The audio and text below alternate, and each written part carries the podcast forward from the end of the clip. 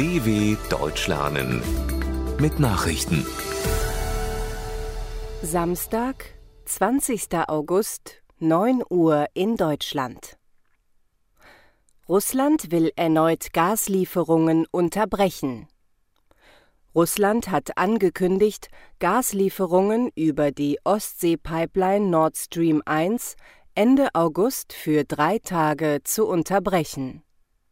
Zur Begründung hieß es, es würden Wartungsarbeiten vorgenommen werden.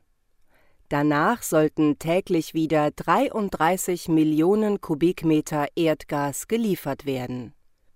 Das entspricht den 20 Prozent der täglichen Maximalleistung, auf die Russland die Lieferung schon vor einigen Wochen verringert hat. Zelensky befürchtet Abkopplung des Atomkraftwerks Saporischia.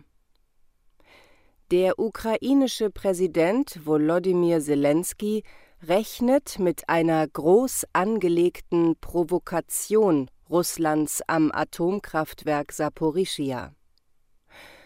In seiner abendlichen Videoansprache erklärte er, Moskau plane eine Abkoppelung des Kraftwerks vom ukrainischen Stromnetz, um es an das russische Stromnetz anzuschließen.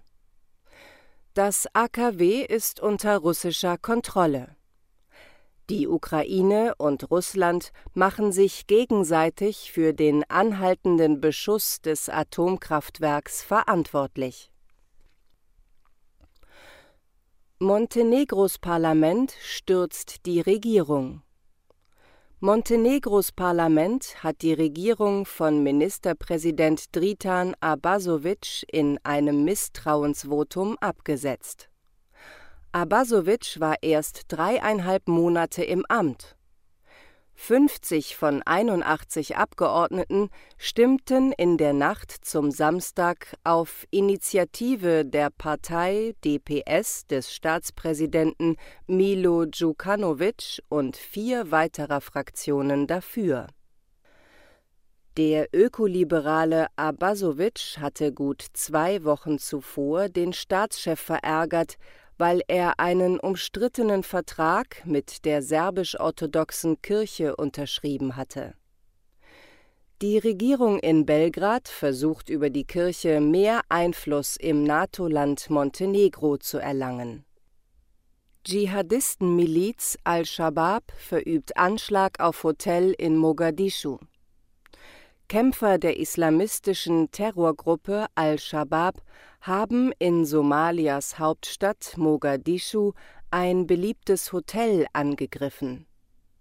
Mindestens acht Menschen seien bei dem Angriff getötet worden, erklärte ein Polizist. Die Extremisten hatten nach Polizeiangaben zunächst mehrere Explosionen ausgelöst und anschließend das bei Regierungsmitarbeitern, Journalisten und Geschäftsleuten beliebte Hotel gestürmt. Mehr als 60 Gäste seien am späten Abend aus dem Hotel gerettet worden, so der Polizeibeamte.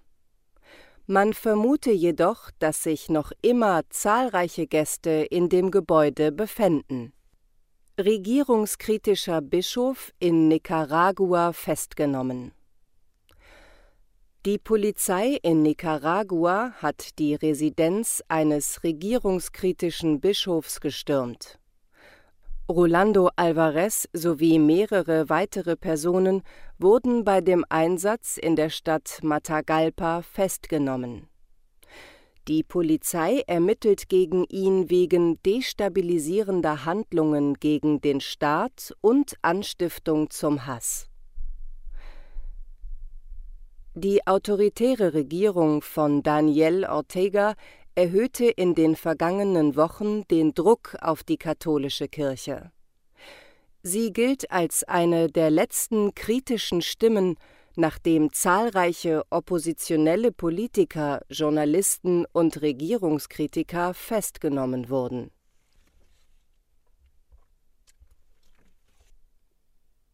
Kanada beruft erstmals indigene Richterin an obersten Gerichtshof.